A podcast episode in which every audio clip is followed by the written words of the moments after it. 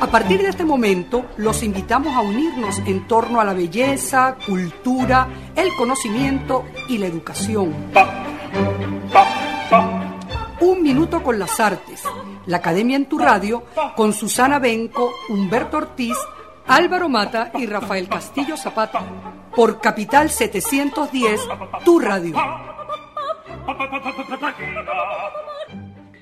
Buenos días amigos de Radio Capital 710 AM, bienvenidos una vez más a su programa Un Minuto con las Artes, la Academia en tu Radio.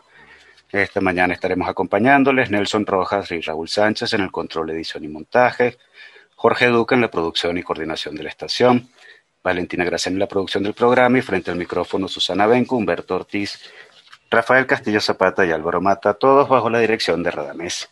Lebron, saludamos a nuestra audiencia y a nuestros profesores. ¿Cómo están muchachos? Buenos días. Bueno, excelente, muy bien y animada con esta entrevista de hoy. Así que bueno. Para adelante vamos, Susana. Muy bien, Álvaro. Gracias por tus saludos y un gran saludo a la audiencia. También muy contento con la entrevista de, que vamos a hacer hoy. ¿Verdad, Rafa? Claro, contento. Como siempre. Bueno, aquí tratando de transmitir alegría en medio del desastre. Un abrazo a todos. Sí, e intentando transmitir esa alegría, entonces eh, tenemos un invitado que puede contagiárnosla, ¿no? Como tanta falta que nos hace. Se trata de Francisco Pancho Salazar. Francisco Salazar estudió en la Escuela de Letras de la UCB, así como en la Escuela de Psicología Profunda de Caracas. Egresado del Conservatorio Juan José Landaeta, Pancho Salazar se ha desempeñado en la música, sobre todo como cantante, abarcando repertorios de música de cámara, oratorio y ópera. También es instructor de técnica y repertorio, así como de técnicas corporales y actuación para cantantes. En el ámbito teatral ha trabajado como actor, director e instructor de expresión corporal y técnicas de actuación. Bienvenido, Pancho Salazar, a Un Minuto con las Artes. Gracias. Hola, Pancho. Un placer tenerte aquí, señor Salazar. Qué gusto, gusto tenerlo aquí. Sea bienvenido. Ah, gracias, gracias, un honor para mí. Mira, Pancho, yo voy a entrar de lleno en, el asunto. Yo siempre he querido preguntarte y, y, que reflexionemos un poco juntos, que lo hemos hecho alguna vez, pero con respecto, yo sé que tú eres un gran, bueno, adoras el canto, adoras la música, pero tanto el canto como la música la adoras tanto como adoras también el teatro y la actuación.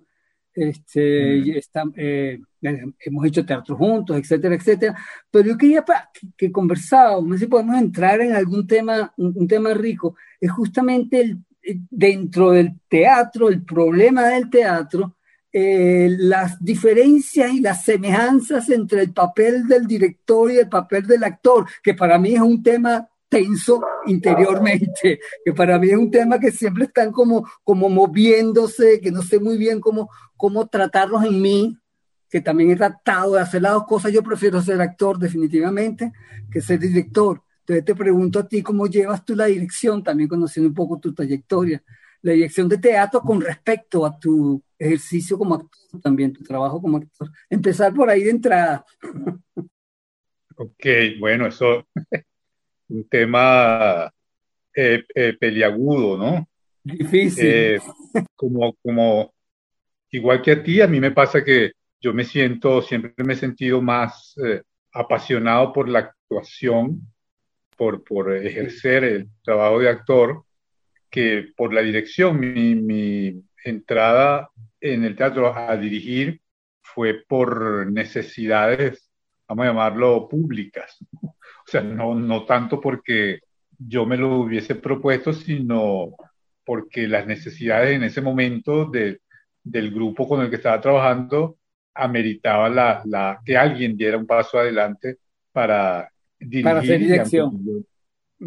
Ajá, aunque yo nunca lo había hecho antes, bueno, eh, en, esa, en esa capacidad de riesgo, ese atractivo por los barrancos, y por los abismos, entonces yo salí adelante a dirigir sin saber casi nada de eso. Eh, y claro, ahí comencé a descubrir un mundo de posibilidades que, que es otra cosa, ¿no? O sea, el, son dos cosas, para mí, en mí, son, son disciplinas eh, que, que, son como muy distintas, que te abren un imaginario eh, diferente, ¿no? El, el trabajo de, de, la dirección, además, implica, desde mi punto de vista, pues, implica dos vertientes, digamos, lo que sería el trabajo de crear, de construir una puesta en escena que implica, digamos, una imaginación, a veces una imaginación poética, visual, este, el manejo del, del equilibrio del espacio, del ritmo, de la musicalidad de, de la obra, etc. Y por otro lado, el trabajo con los actores, o sea, el trabajo de dirección de actores, que es como otro asunto. En, en el caso como yo aprendí a hacer los trabajos de dirección y las puestas en escena, por supuesto que fue a partir del trabajo con, con los actores, porque era lo que yo sí manejaba más. Entonces empecé a entender que había una posibilidad de entrar en el, en el terreno creativo de la puesta en escena a partir del el material que yo em, investigaba primariamente con los intérpretes, con los actores. Entonces ahí conseguí una dinámica que es la que después, durante todos estos años, es la que he estado más o menos eh, aplicando, ¿no? Independientemente de, que, claro, yo me, uno se plantea, bueno, vamos a montar tal obra y por supuesto ya uno tiene una serie de imágenes, una serie de referencias, una serie de, de asociaciones y de inquietudes personales que uno quiere poner en esa puesta en escena, cosas que uno mismo tiene que decir o que, etcétera, pero siempre lo he dejado con un cierto margen de apertura para que en esos espacios eh, abiertos eh, eh, sirvan como recipiente para el desarrollo de lo que los actores van, empiezan a proponer. Y entonces las ideas que yo llevo a priorísticamente, por lo general se modifican de buena manera a partir de lo que los intérpretes proponen, reclaman y, y sus dificultades. ¿no? no sé si eso es lo que estabas preguntándome. Sí, no, por ahí voy, y eso, eso se, me, abren muchísimas más preguntas, ¿no? Muchísimas más reflexiones. Eh, me encantaría entrar un poco más justamente en el, lo que tú tocaste en un principio, el trabajo con la imagen, que es distinto el trabajo, eh, pregunto, es distinto el trabajo de imagen desde el punto de vista del director que del actor.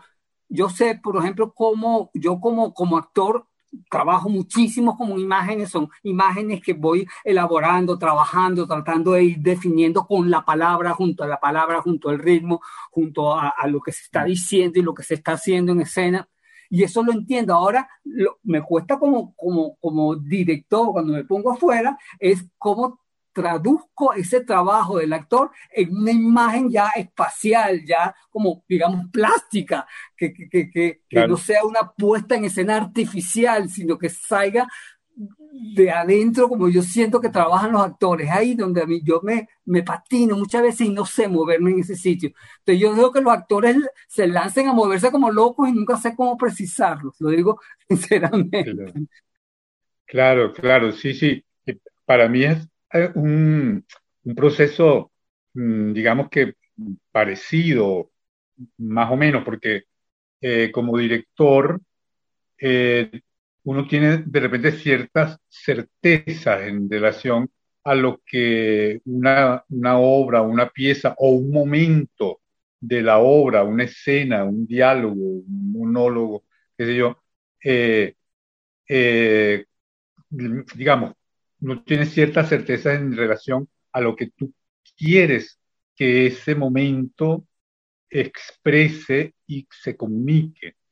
Y eso eh, indiscutiblemente es un juego de imágenes, o sea, no solamente de imágenes, eh, o, o sí de imagen, pero en la imagen concebida como una totalidad. O sea, no, no, no lo que podríamos decir que es una imagen visual o una, no, sino que el, el, lo que yo llamo imagen o lo que me gusta eh, definir como imagen es un complejo realmente, un, un collage, vamos a decirlo así, de cosas, o sea, que tienen que ver, por un lado, con el texto que se está diciendo en ese momento, donde tú, por un lado, las emociones, el flujo de emociones que se están manejando a través de ese texto, de esa situación, es otro factor en lo que tiene que ver mucho el intérprete el actor, por eso cuando trabaja con el actor y trabaja con su emocionalidad,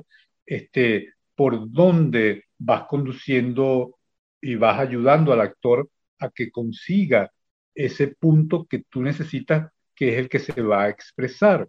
Eso además viene acompañado por, eh, por ejemplo, una música o un silencio o una luz X eh, determinada que introduce en ese momento un ritmo escénico, etcétera. Entonces son, son como un, es un complejo. Al final la imagen es el complejo de todas esas cosas. ¿Cómo se traduce eso plásticamente? También eh, eh, para mí es un juego de equilibrios entre la idea que tú puedes tener como la podría tener un director de cine o un pintor, o sea, que concibes una imagen visual, y lo que va sucediendo en el proceso de creación. En el equilibrio de esas dos cosas eh, se logra la imagen que, que, digamos, debería ser la más orgánica posible, de manera que no sea una imagen artificial eh, que, que sea solamente imagen visual y no tenga ninguna carga de otro tipo, ¿no? Entonces, por eso yo considero que es importante eh, lo que va sucediendo y transformándose en el proceso de los ensayos, desde las primeras lecturas hasta que hace los ensayos generales, ¿no? Ok. Eh, acuérdate siempre que, que eh, uno como director, además, es el primer espectador. O sea, uno, uno el, el director tiene que tener la capacidad de, trabajar eh, dentro del proceso, pero al mismo tiempo de aislarse del proceso y poder ver desde afuera. Y entonces tiene que estar en ese tejimaneje, ¿no? Entrar y salir, entrar y salir, cosa que el actor no. O sea, el actor, no. todo lo contrario, el actor tiene que estar en su cosa. Adentro, adentro para lo, lo, lo, digamos, pecato, pecato para el actor es, eh, por ejemplo, hay actores que le dicen a uno, ay, eh, Pancho, pero esto que estoy haciendo el público no lo va a entender. Y entonces yo le tengo que decir al, actor, no, no, no, no, tú no te, no te puedes preocupar por eso. Eso para nada, ninguna neurona de tu cerebro tiene que estar pendiente de si el espectador entiende o no entiende. Es un problema en tal caso, del director como espectador. Ah, entiendo. Bueno, seguimos más adelante, creo que tenemos una pausa ahora. Sí, tenemos, vamos a hacer nuestra primera pausa musical y vamos a escuchar con los Fratelli Mancuso Acusi Balamarca Almari y ya regresamos en nuestra conversación con Francisco Pancho Salazar.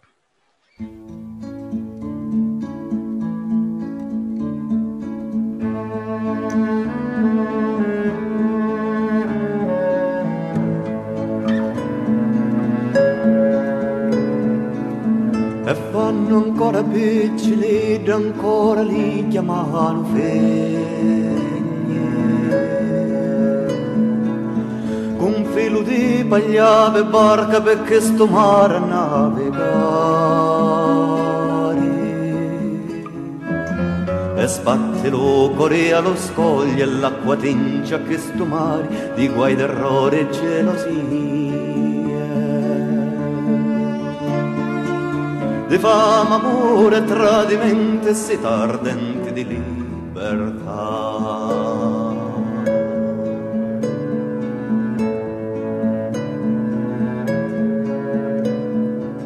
Io gaio stato perché st'acqua e bene che non sciolo fonno. Volesse de fuoco a giomare a fare luce a sto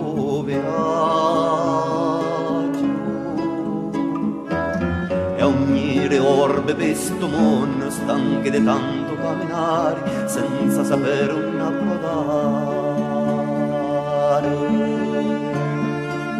Sorte quali arriva decisi la pace l'infelicità.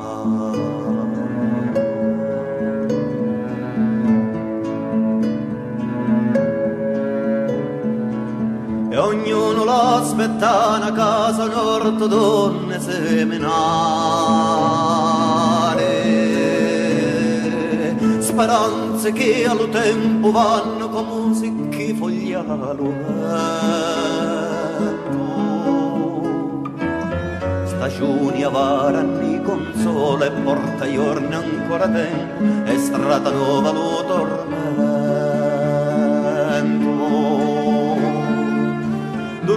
solitudine aspetta la compagna fragilità.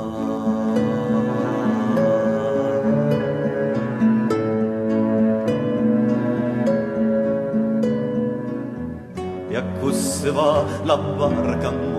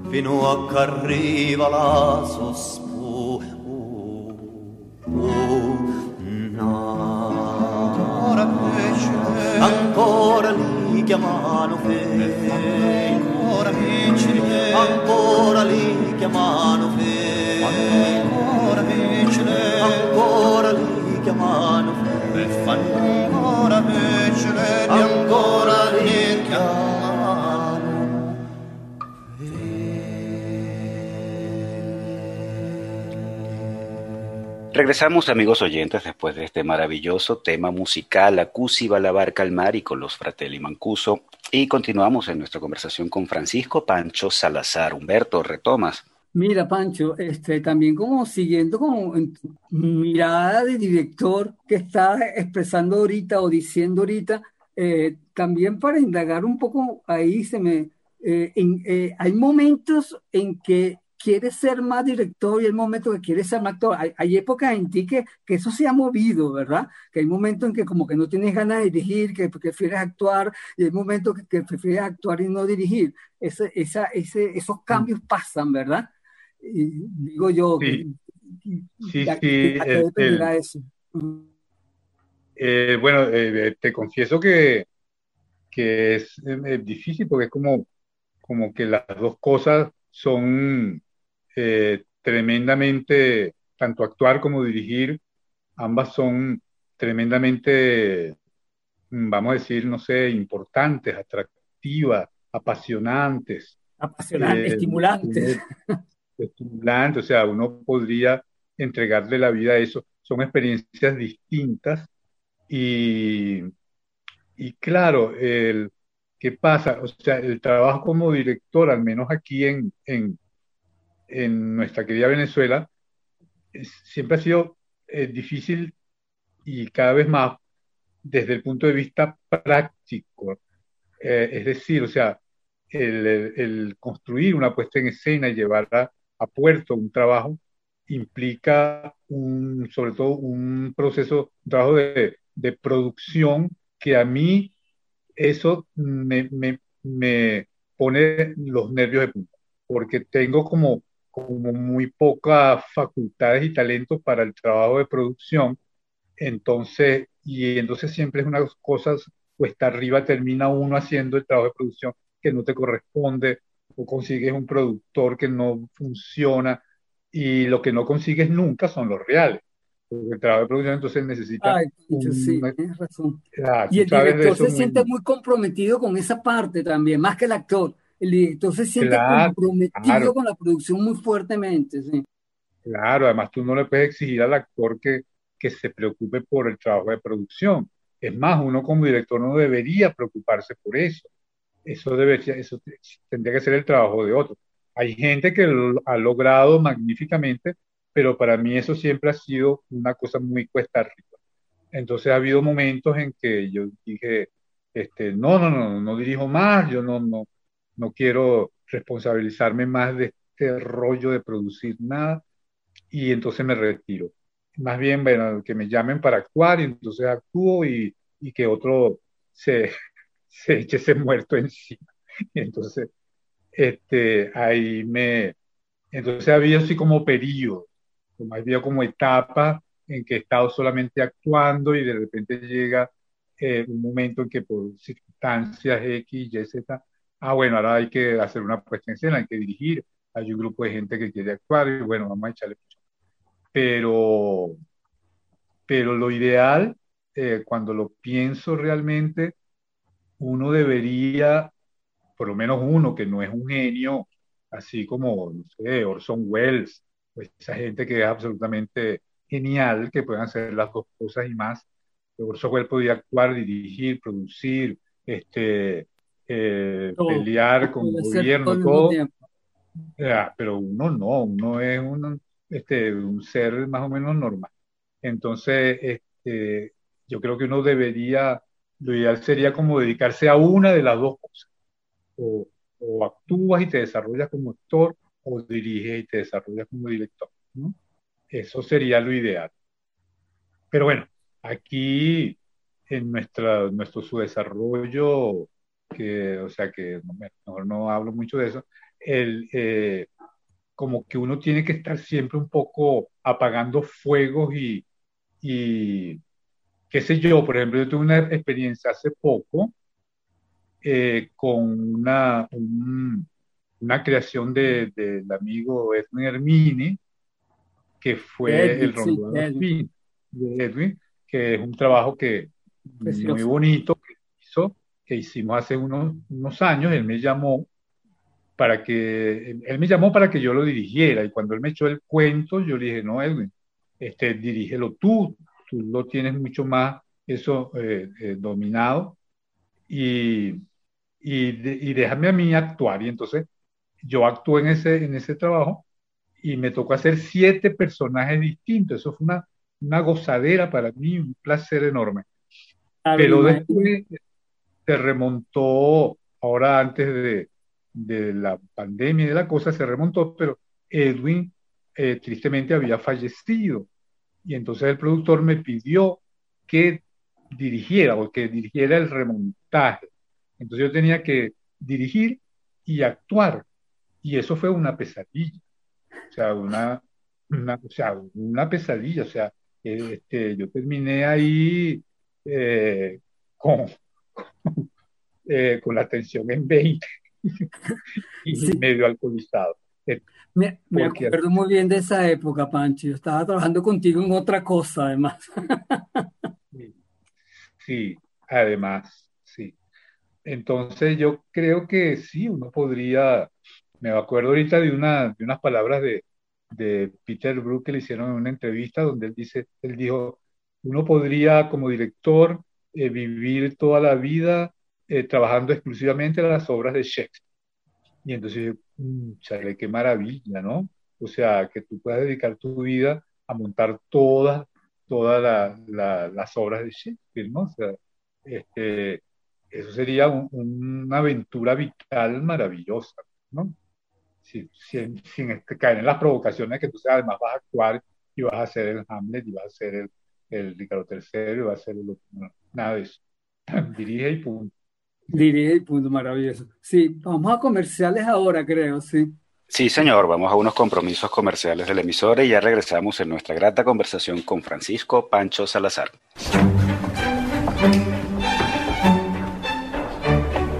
No se aparten del dial, ya regresamos en Un Minuto con las Artes.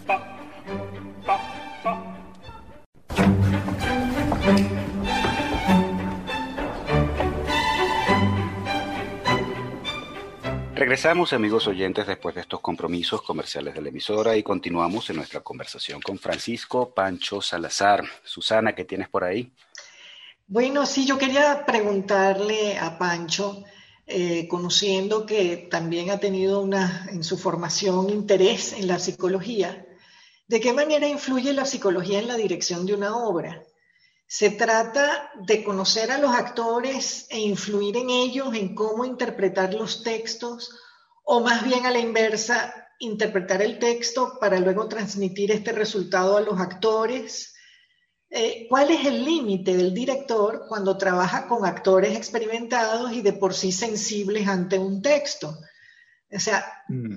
eh, son como varias cosas en uno, pero quería saber hasta, hasta dónde influye un modo de ver las cosas y de interpretar. Sí, bueno, eso es como, eso es como una granada de esa de, expansión, ¿no? Sí. este, pero muy, muy, muy interesante, claro. Eh, claro, eh, eh, yo, yo entré a formalizar mis estudios de, psicología ya, ya después que ya ha corrido, que ya después de mucho tiempo. Eh, eh, el interés, por cierto que el interés inicial surgió en los predios de la Escuela de Letras, pero ya yo formalicé eso cuando se creó la Escuela de Psicología Profunda, que eh, primero entonces habría que aclarar que, claro, es una escuela de formación, vamos a decir así, de formación jungiana, o sea, de lo que, Jung llamaba la psicología profunda, la psicología arquetipal, ¿no? Este, y por supuesto que eso que comenzó con un, interés eh, personal, irremediablemente se, comenzó a relacionar con el trabajo teatral. Pero entonces tiene como muchas aristas, ¿no? Una es la que eh, tú estás señalando, Susana, que es el trabajo con el actor, ¿no? Cosa que, es un terreno, mm, digamos, un poco, entre comillas, delicado, porque eh, yo creo que uno no puede, eh, digamos, intervenir demasiado, tiene que haber límites para no intervenir demasiado en los complejos o los supuestos complejos eh, de orden psicológico que pueda tener un intérprete, ¿no? Indiscutiblemente eso sucede, aunque uno no quiera, porque el teatro, aunque tú no lo hagas con ese criterio, siempre el teatro va a ser de alguna manera una experiencia terapéutica. Pero si además tú manejas conceptos de, psicoterapia, que es lo de este caso, eh, eh, entonces ya uno empieza a ver, por ejemplo, estás trabajando con un intérprete y captas, ¿no? Empiezas a captar con más facilidad qué complejos se pueden estar moviendo en ese intérprete. Eh, entonces, eso te da a ti como una, herramienta extra para eh, ayudar, claro, tiene que hacer, tratar de hacerlo con la mayor buena fe del mundo, ¿no? Ayudar a ese intérprete a que esos complejos que lo invaden o que lo habitan puedan servir, entre comillas, a su trabajo como intérprete, a su trabajo como actor.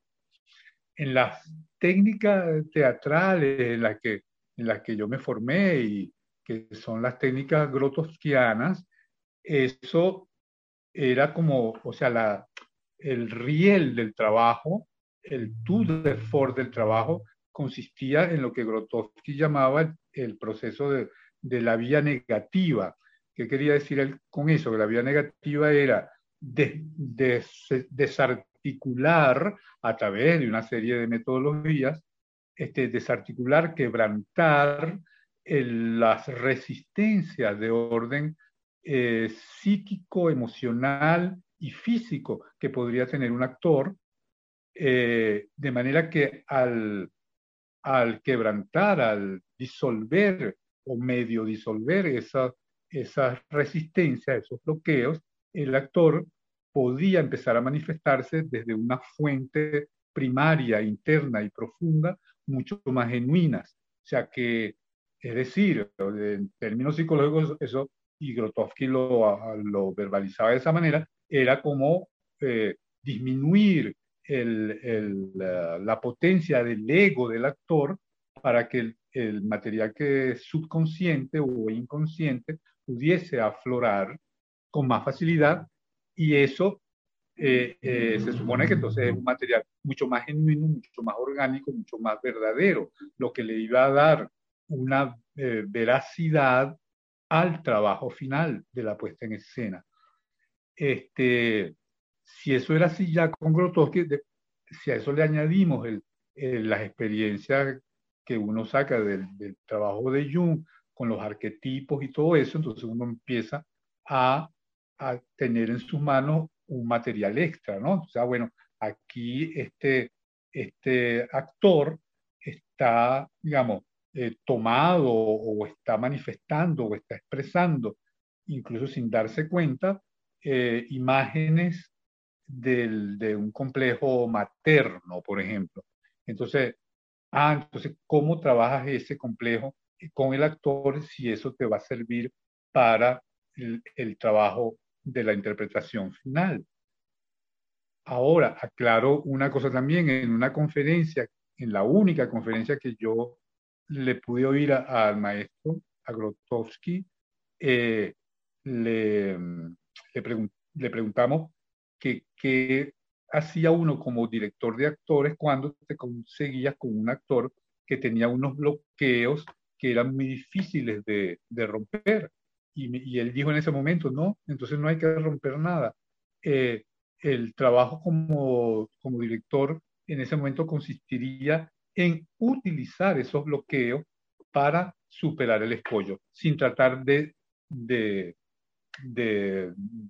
atomizarlos o disminuirlos o quebrantarlos, ¿no? Entonces, claro, es un trabajo que implica un gran compromiso, una gran entrega por parte del director, una gran consonancia y un gran amor, me atrevería yo a decir, con el intérprete. Grotowski decía que, que el trabajo del director era, eh, bueno, esto, está, esto que voy a decir está un poco quizás no sé si fuera de orden por las cosas que están sucediendo aquí, por eso lo dijo Grotowski. Él dijo que el, el director le tocaba violar al actor, y, pero que claro, que al mismo tiempo tenía que hacerse cargo de todo el proceso de embarazo de ese actor y atender el parto del actor. Eh, una metáfora del proceso creativo con el actor.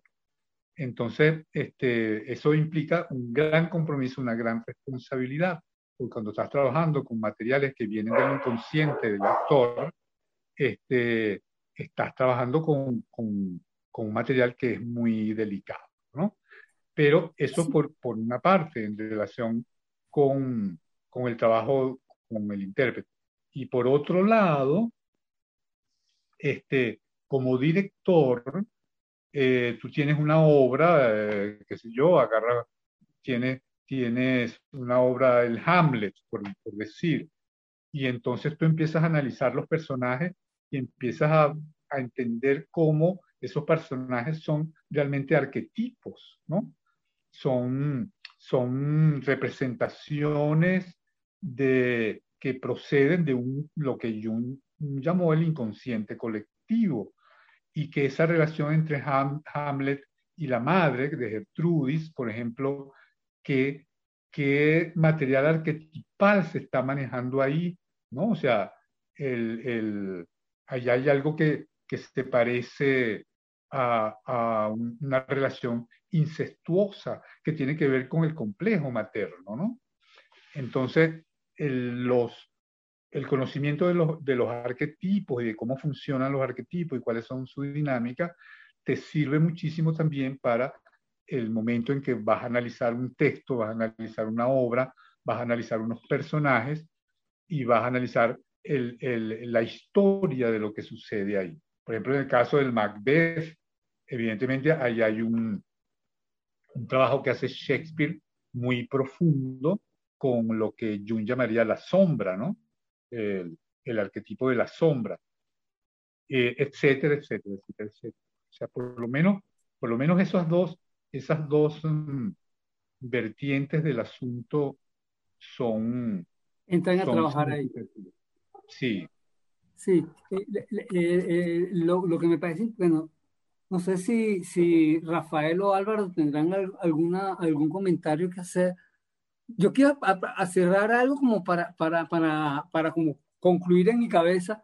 Este, de alguna manera sí, creo el, el, el teatro que te interesa, el teatro que tú, que tú buscas elaborar, está siempre eh, eh, comprometido con el alma humana, por llamarlo de alguna manera, con, el, con las profundidades del alma humana.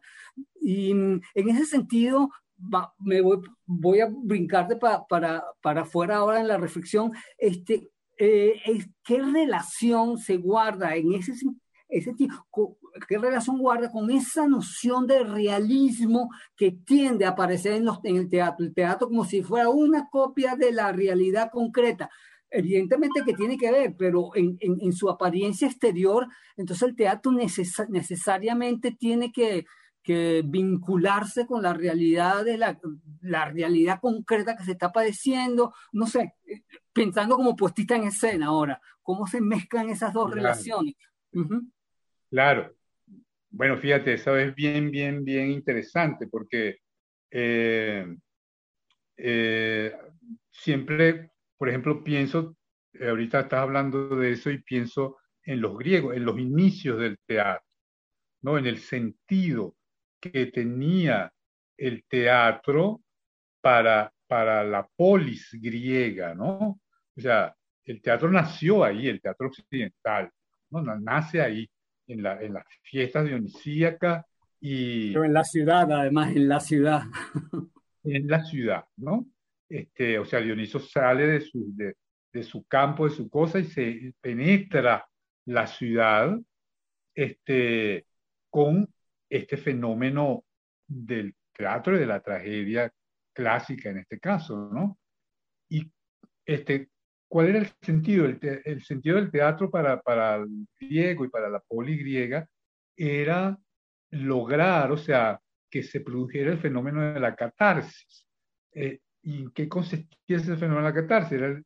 Era, el estremecimiento psíquico e incluso a veces físico a través de una carga emocional muy fuerte que el público experimentaba.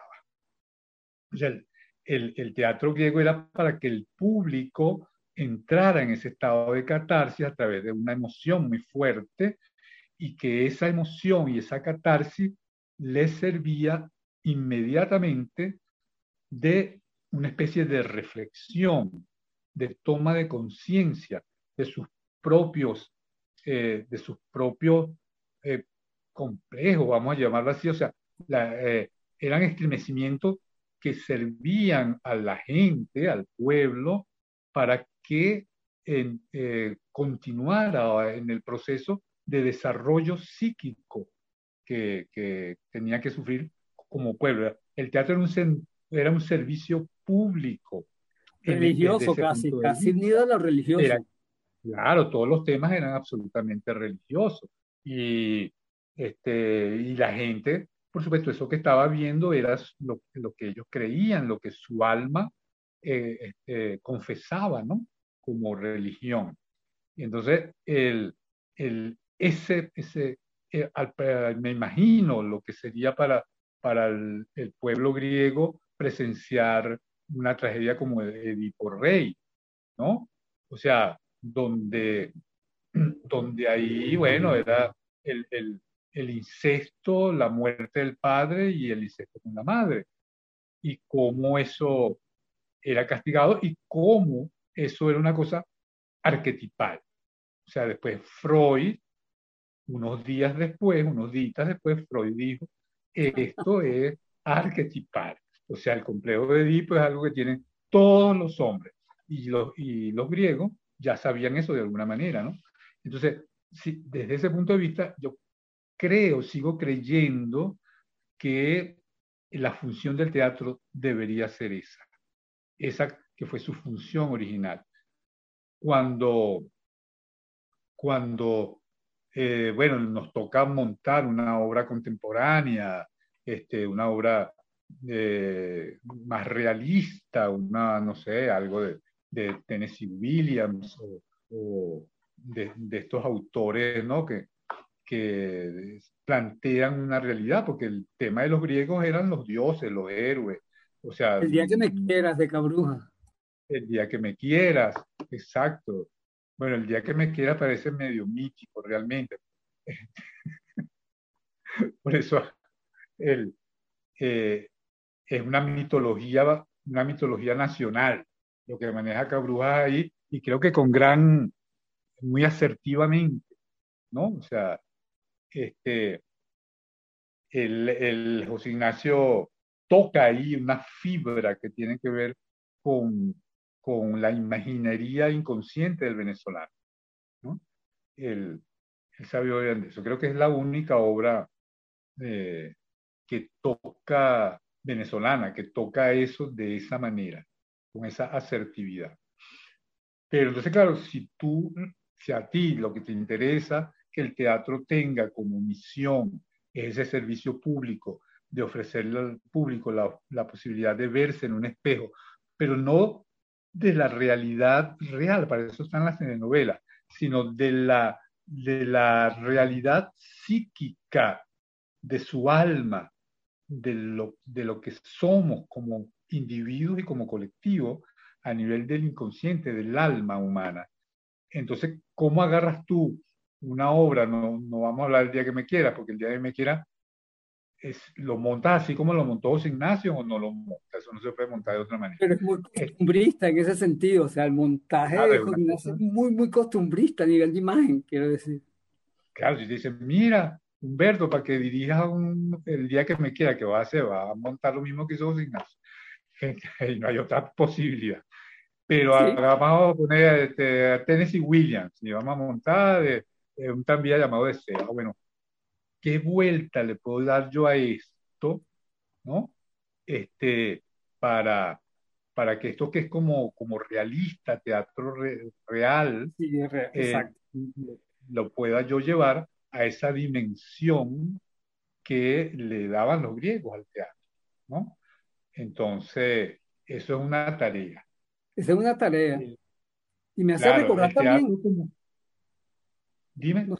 No, no, que me hace recordar también eh, el, el, hecho de que en el teatro los griegos también lo que menos les interesaba es la realidad cotidiana de todos los días. Los disfraces, el espectáculo teatral es, es lo que incluso llamaba la atención para producir esa especie de catarsis o, o de contacto emotivo con las cosas, el artificio teatral y el levantamiento de lo teatral.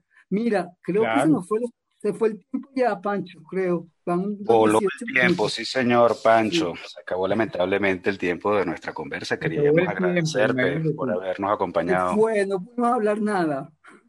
no, nada. No hablamos nada. Bueno, eso siempre es la razón para volver a invitar a nuestros queridos maestros. Así que estás invitado, Pancho. Estupenda conversación con Francisco Salazar, a quien agradecemos por habernos acompañado esta semana. Susana, ya para cerrar vamos con agenda cultural. Bueno, sí, tenemos la exposición Caracas, un tributo, una mirada, homenaje a Ali González.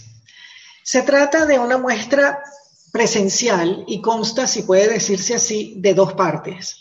Una centrada en fotografías y postales del siglo XIX en las que el tema es la ciudad de Caracas.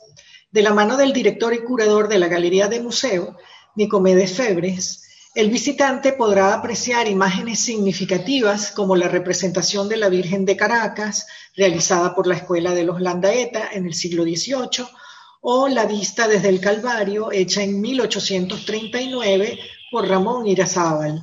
Asimismo, las primeras fotografías del siglo XIX del húngaro Pal Rosti o del, alemán Lesman y los criollos Próspero Rey, Alfredo Rote y Juan José Benzo. Se incluye, como señala Nicomedes, algún cuadro extraviado de Tobar y Tobar y de los maestros de la Escuela de Caracas, el Ávila representado por Manuel Cabré y Pedro Ángel González. Lo cito, lo espiritual, lo urbano y lo arquitectónico, con sus virtudes y sus defectos, se ven interpretados en esta exposición y de ello trata esta revisión actual de la ciudad. La otra cara de la exposición se conforma con obras de artistas contemporáneos venezolanos. Participan José Bonilla, Juan Toro Díez, Augusto Marcano, Nelson Garrido, Aureliano Parra, Gabriel Pérez, Efraín Hugueto y por supuesto obras de Ali González, artista y amigo recientemente fallecido a quien se le rinde tributo y es homenajeado en esta exposición. El horario de visita en semanas flexibles es de miércoles a domingo de 11 a 4 de la tarde. En semanas de confinamiento, pues solo es por previa cita. La Galería de Museo queda en el Centro de Arte Los Galpones en Caracas y sus teléfonos los podrán encontrar en nuestra página web unminutoconlasartes.com. Por otro lado, el Centro de Artes Integradas, conjuntamente con el Centro de Formación para el Teatro Escénica, invitan al taller El Teatro y la Transformación de la Realidad y tiene como subtítulo La convergencia entre filosofía, teatro y política. Este taller permitirá comprobar, tal como se señala en la nota de prensa, que el teatro, al igual que la filosofía, es una herramienta que facilita eh, la comprensión de la realidad y es un paso previo y necesario para transformarla. El mismo será dictado por la profesora Elba Martínez Vargas, que es licenciada en Estudios Internacionales de la Universidad Central de Venezuela, magíster en Relaciones Internacionales y Comunicación por la Universidad Complutense de Madrid. Asimismo, estudios de Derechos Humanos por la Universidad de Alcalá de Henares. El taller durará 20 horas los sábados. Eh, se va a iniciar el 8 de mayo, precisamente, de 10 a 12 hora Venezuela. Y para más información, en nuestra página web unminutoconlasartes.com. Y por último, yo quería eh, comentar acerca de una red y base de datos sobre arte latinoamericano. Se llama V con las siglas VADB. VADB es una plataforma y red digital colaborativa concebida como un proyecto colectivo para toda la comunidad artística de Latinoamérica. El foco central es el arte contemporáneo latinoamericano. Funcione como una base de datos a manera de red que se alimenta de los aportes que tanto artistas visuales como historiadores, investigadores, curadores, críticos, gestores, instituciones, coleccionistas y más pueden aportar información relevante acerca de sus actividades, así como servir de centro de información en torno a, a personalidades, disculpen, exposiciones, publicaciones, instituciones. Todos podemos acceder y aportar con solo abrir una cuenta y registrarnos. Los directores son el crítico, curador e investigador de arte contemporáneo latinoamericano Jorge Sepúlveda y el artista y editor de publicaciones sobre esta especialidad Miguel Michelson Martínez, quienes desde Chile han conceptualizado y desarrollado esta magnífica plataforma. Junto a ellos laboran Guillermina Bustos y Federico de la Puente como equipo investigador y coordinador, además de Cristian Ferrari, Diego Poblete, Evelyn Márquez en el diseño y desarrollo web, publicaciones y supervisión de la información, respectivamente. Así entonces, en BADB la información es accesible para todos, pues se trata de una iniciativa conjunta para que la información y la memoria visual sobre lo acontecido en América Latina con respecto a artes visuales quede archivada y accesible a todo aquel que la necesite. Y para acceder y registrarse, pues hay que abrir el enlace de BADB, badb.org y con ello pues pueden acceder a la información como para alimentar la página. Y es todo por ahora. Buenísimo, Susana. Y nosotros, amigos oyentes, de esta manera llegamos al final de su programa, Un Minuto con las Artes, la Academia en tu Radio.